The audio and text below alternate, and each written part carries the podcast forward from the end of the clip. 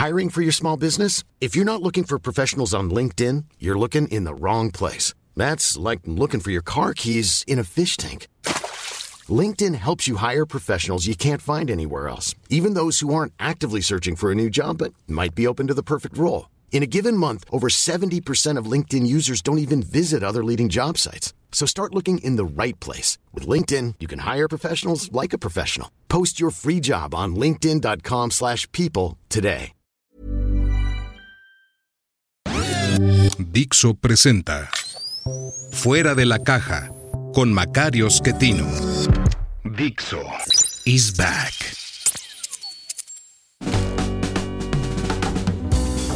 Bienvenidos, esto es Fuera de la Caja. Yo soy Macario Esquetino y le agradezco mucho que me escuche en esta emisión de otro programa de coyuntura, revisando ahora lo ocurrido en la primera semana de agosto de 2023, una semana pues que es una continuación de lo que ya estamos platicando desde hace tiempo, un par de procesos de selección de candidatos que están fuera de tiempo, que no son exactamente legales, en donde lo que se nota por encima de todo es la gran cantidad de dinero que se gasta entre los candidatos potenciales de Morena y del otro lado el gran desorden. Creo que son los dos elementos fundamentales, más allá del conflicto tradicional entre quienes quieren alcanzar el poder, en donde nada más hay un espacio, pues no hay manera de encontrar puntos de contacto, tiene que ganar uno y perder todos los demás y esto lleva a que el enfrentamiento sea bastante más serio de lo que uno quisiera. Pero así es como funciona. Del lado de Morena, yo sigo pensando que todo está orientado para que gane la señora Sheinbaum. Y bueno, pues eh, los demás están sirviendo unos como una especie, digamos, de cuidadores de parte del presidente y otro, que es el caso de Marcelo, haciendo un esfuerzo que creo que será infructuoso, que sigo sin entender bien a bien cuál era la lógica, pero bueno, en estos procesos uno compite hasta que queda absolutamente claro que no puede ganar. De manera, pues que en muchas ocasiones esto lleva a hacer eh, cosas que uno normalmente no haría, pero que son indispensables si se quiere alcanzar el poder. Entonces en eso creo que estaba Marcelo, viendo a ver si ocurría algún evento que descarrilara definitivamente a Claudia, no ha ocurrido, o si podía salirse y ser recibido con los brazos abiertos en la oposición, algo que ya se le complicó. Entonces, bueno, parece que no, no va a tener mucho éxito, pero pues no le queda más que continuar. Del lado de la oposición, el dato relevante de esta semana es la obtención de firmas de parte de los candidatos de partido personas que no llevaban muchas firmas y que de pronto juntaron las necesarias para continuar.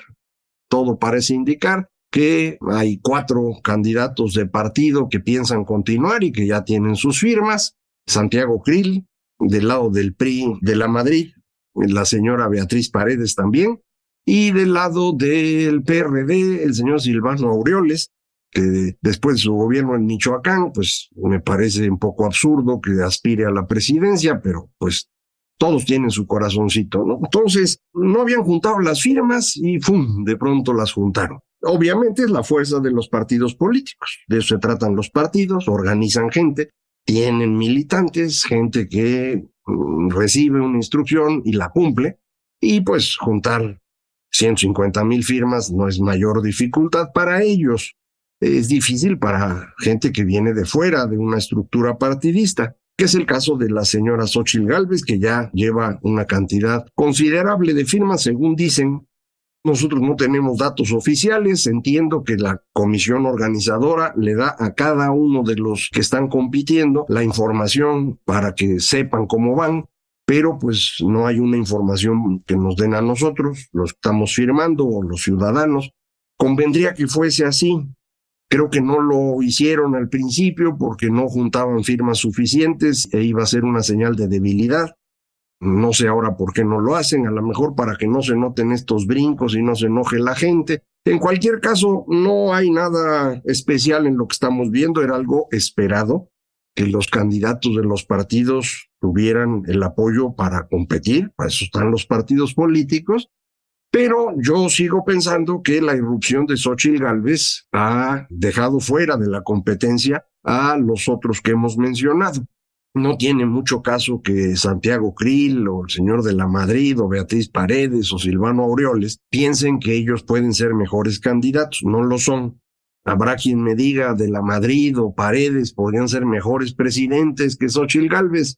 es una cosa que está por verse pero como mejores candidatos no lo son. Eso sí, no hay duda. No hay nadie que pueda movilizar la ciudadanía como lo hizo Xochitl Galvez. Es otra vez, ya lo hemos comentado, este gran fenómeno de la ola rosa, que no tiene una lógica de política tradicional, que es una reacción de la ciudadanía y que si uno quiere encasillar en las formas tradicionales, pues simplemente no le va a entender. Yo quiero insistir mucho en esto la forma como se está haciendo política en el mundo del siglo XXI es muy diferente a lo que habíamos visto antes. Ya sabe usted, yo tengo esta interpretación que he comentado con usted en las emisiones de largo aliento, de cómo la forma en que nos comunicamos determina buena parte de la vida social, y esto significa política y económica también. Cuando nos podíamos comunicar a través de lo escrito, la cantidad de emociones que la escritura puede generar es muy reducida. El número de personas que puede alcanzar la letra escrita es pequeña, porque mm, no todos saben leer, no todo mundo tiene capacidad de comprender textos grandes, de manera pues que el número de personas involucradas en la política era relativamente pequeño todo mundo con un cierto nivel educativo, es decir, saber leer y escribir y comprender textos. Y esto mantuvo la política en manos de una élite definida en términos en parte de su ingreso, porque había que tener ingreso para poder aprender a leer y escribir, se necesita dedicar tiempo, que no puede usted dedicar a ganarse la vida, o sea, necesita el apoyo de alguien o bien recursos propios, entonces, esta élite es la que va a administrar los procesos, en particular en la época más cercana, en el siglo XIX, este siglo XIX, donde usted si ve la política en cualquier país occidental, lo que va a encontrar es un pequeño grupo de personas, casi siempre hombres, porque en esa entonces las mujeres no se les daba mucho espacio ni siquiera para aprender a leer y escribir. Entonces, este pequeño grupo decidía todo. Esto cambia por completo con la llegada de los medios electrónicos. Esto significa el cine, la radio, el telégrafo, que por un lado involucran a muchísimas personas que no necesitan leer y escribir. Por otro lado, transmiten emociones y finalmente lo hacen en tiempo real, prácticamente hablando. El telégrafo es tiempo real. Entonces, esto mueve una cantidad de información y de emociones mucho mayor de lo que había antes e involucra a una gran cantidad de personas. Esto es lo que hace que en el siglo XX usted vea política hecha por millones de seres humanos y ya no por el pequeño grupo que antes decidía todo. En Gran Bretaña, en Estados Unidos, en México, en España, un pequeño grupo de personas. En el siglo XX ya no. Empiezan los movimientos de masas. Masas movidas a través de esta información que reciben en el radio, en el cine, y eventualmente en la televisión. La televisión permite que millones de personas reciban la misma información al mismo tiempo y entonces se reduce el número de temas que se discuten a lo que a todo mundo le llega. Esa información entonces es controlada por las cadenas de televisión, que nada más hay una. En México había una, en los países europeos había una, en Estados Unidos había tres, ya ve que ellos eran los, estaban, más ricos, tenían tres pero nada más tres, ¿eh? Y en esos tres, el noticiero de las seis de la tarde no era muy diferente uno de otro. Entonces la discusión de los temas públicos era sencilla. Se discutían temas como los impuestos, eh, las tasas de interés, eh, el empleo, los salarios, cosas que a todo mundo más o menos le importaban. Si usted tenía una preocupación suya personal, pues no iba a llegar nunca a las mayorías. Eh, podía usted platicarla con su familia, tendría algún impacto local. Había medios locales, en radio había algunos, mucho periódico local en muchas partes del mundo, y a través de eso se hacía un poco de política local, digamos, más plural, más abierta. Pero la política nacional eran un puñado de temas transmitidos por televisión. Esto es lo que se viene abajo a fines del siglo XX y principios del XXI, primero con la televisión interactiva. Creo yo que el gran cambio es, aunque usted no lo crea, el programa Big Brother en su primera emisión holandesa, en donde empieza una relación de interactividad. Usted votaba por teléfono para ver quién se quedaba y quién se salía de la famosa casa de Big Brother. En México hubo un programa similar algunos años después. Esto empieza a crecer cuando Internet empieza a ser más accesible. Internet existe desde un poco antes de que inicie el siglo XXI, pero empieza a ser más importante en esos años. La aparición de los teléfonos inteligentes en 2007 amplía todavía más esto y las redes sociales en esta versión que inicia en 2006 con Facebook y con Twitter poco después es lo que cambia el mundo, ¿no? Y ahora hay millones de personas transmitiendo, millones de personas recibiendo, información que va acompañada de música, de video, de todo lo que usted quiera, de manera que todas las emociones ahí están. Es literalmente en tiempo real, en cualquier parte del mundo. Y esto es lo que va a obligar a que los políticos tengan que tener un abanico de temas muy superior al que podrían manejar no pueden hacerlo, los políticos tradicionales mucho menos. Ellos están acostumbrados a hablar de salarios, de tasas de interés, y de cosas así. Eh, y ahora tienen que atender que si hay que salvar perros primero o primero gatos, eh, o que si es mejor atender a los seres humanos, que cuántos géneros hay, debemos tratar igual a todos, que si el cambio climático es un problema grave o es una crisis extraordinaria. Todo eso lo tiene que resolver ahora un candidato que no tiene preparación para ello. Nadie en el mundo puede atender todos esos temas simultáneamente. No hay partido político que esté capacitado para hacerlo y entonces lo que la población está haciendo es alejarse de los partidos políticos porque no les entiende. Y entonces dicen, no, es que lo que necesitamos es aquí, entre nosotros vamos a hacerlo. Y ha ido creciendo un mito ciudadano en donde la gente cree que la ciudadanía podría resolver los problemas que los partidos no pueden resolver. Eso no tiene sentido. Es exactamente lo mismo. Nadie en la ciudadanía puede atender todos esos temas. Casi todos los que están pensando en términos de que la ciudadanía resuelva, están pensando en los temas que a ellos les interesan. Que si los perros, que si los gatos, que si las bicicletas, que los peatones, que el cambio climático, que los arbolitos, que lo que usted quiera no hay manera de resolver nada. Pero estamos eh, atrapados en las estructuras con las que cerramos el siglo XX y continúan. Esto en algunos eh, países se ha convertido pues en el derrumbe total de los partidos políticos. En Francia, por ejemplo, el señor Macron ganó inventando un partido político porque allá las reglas permiten nuevos partidos. En España hemos tenido una proliferación de pequeños partidos ya comentaba yo con usted, no recuerdo si aquí, pero en el financiero lo hice, el gran ascenso de este partido llamado Ciudadanos, que parecía algo totalmente novedoso y que de pronto fue desapareció. Ese es el partido del que Movimiento Ciudadano copió buena parte de su estrategia, sus colores, sus ideas. Espero que no se derrumben igual que aquellos, ya será cosa de lo que decida Dante y lo que le hagan caso los que están con él. Pero el tema importante para nosotros es que los candidatos, los partidos, no están pudiendo reaccionar a lo que la gente quiere. Esto no significa que la ciudadanía pueda hacer lo que los partidos no pueden hacer.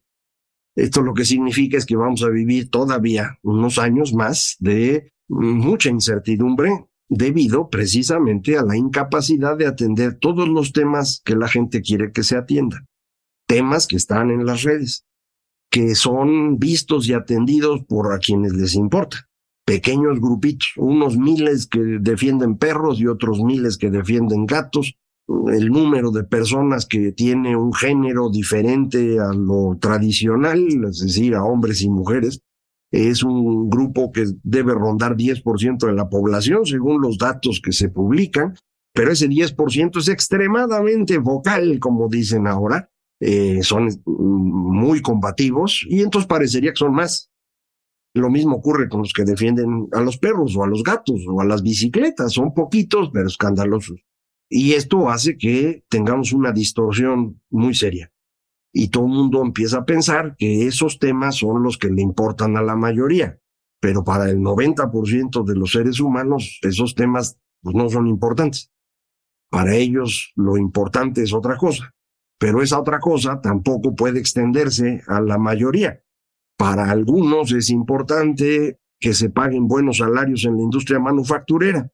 Para otros sería más importante que enseñaran bien matemáticas en la escuela. Unos más de lo que les interesa es que a ver si se va el ejército de la región porque no nos dejan cobrar el derecho de piso adecuadamente.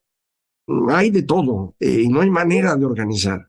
La forma de decidir qué está bien y qué está mal y cómo necesitamos organizar a la sociedad depende esencialmente de esta forma de comunicación. Y entonces nuestras ideas de lo bueno y lo malo, construidas alrededor de este mundo de la televisión, ya no tienen sentido en el mundo de las redes. Pero no hemos logrado construir una lógica de qué está bien y qué está mal que sea compatible con las redes y que nos permita organizar. Esa es la parte compleja en la que estamos. Y esa es la razón por la cual usted se angustia y yo también, y por eso estamos en la incertidumbre. Por eso no se resuelve eh, fácilmente, es un tema complicado. Yo sigo pensando que nos faltan unos 15 años para terminar este proceso cuando logremos construir esta nueva moralidad adaptada a las redes sociales y bajo ella vamos a poder tener una organización política más eficiente. Acerca de estas cosas, un poco acerca de lo que está pasando en México, de cómo se nos dificulta deshacernos de la visión tradicional de eso que en México llamábamos el dinosaurio. Sobre eso escribí este librito que se llama El dinosaurio disfrazado, publica Ariel, es decir, Grupo Planeta. Primer ejemplar es el que le estoy mostrando si usted está viendo en YouTube. Si nada más me está oyendo, de cualquier manera es el único ejemplar que tengo. Planeta acaba de tener una reunión con los libreros donde presentó las novedades, me invitaron a platicar de mi libro ahí y me dieron el primer ejemplar que tengo. No tengo otro, no me han mandado los que me mandan cada año, bueno, cada vez que se hace una impresión. Llega a librerías, dicen 18 de agosto, a lo mejor llega un poco antes, eh, a lo mejor el 18 ya se agotó, ya sabe usted cómo se pone esto. Pero bueno, ahí está, por si lo quiere usted ver, es un libro esencialmente sobre la dificultad en México de deshacernos de los dinosaurios, sobre cuáles son esos dinosaurios, sobre cómo fueron cambiando de color, de tricolor a amarillo, de ahí a morado, de una especie muy particular de dinosaurio que es el tiranosaurio, ya sabe usted de quién estoy hablando, y de cómo podemos hacer para deshacernos de los dinosaurios.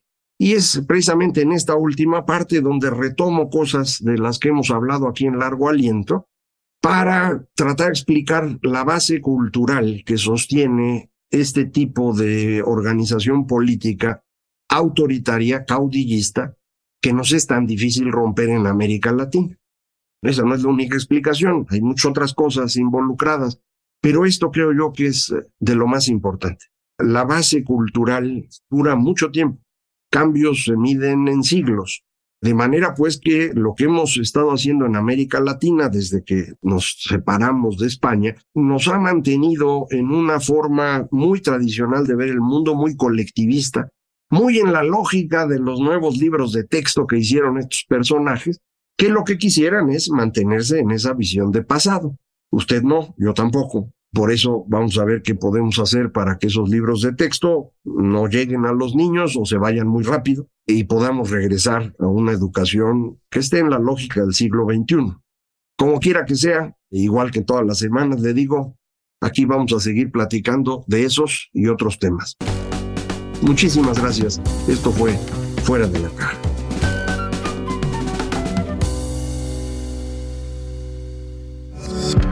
Dixo is back.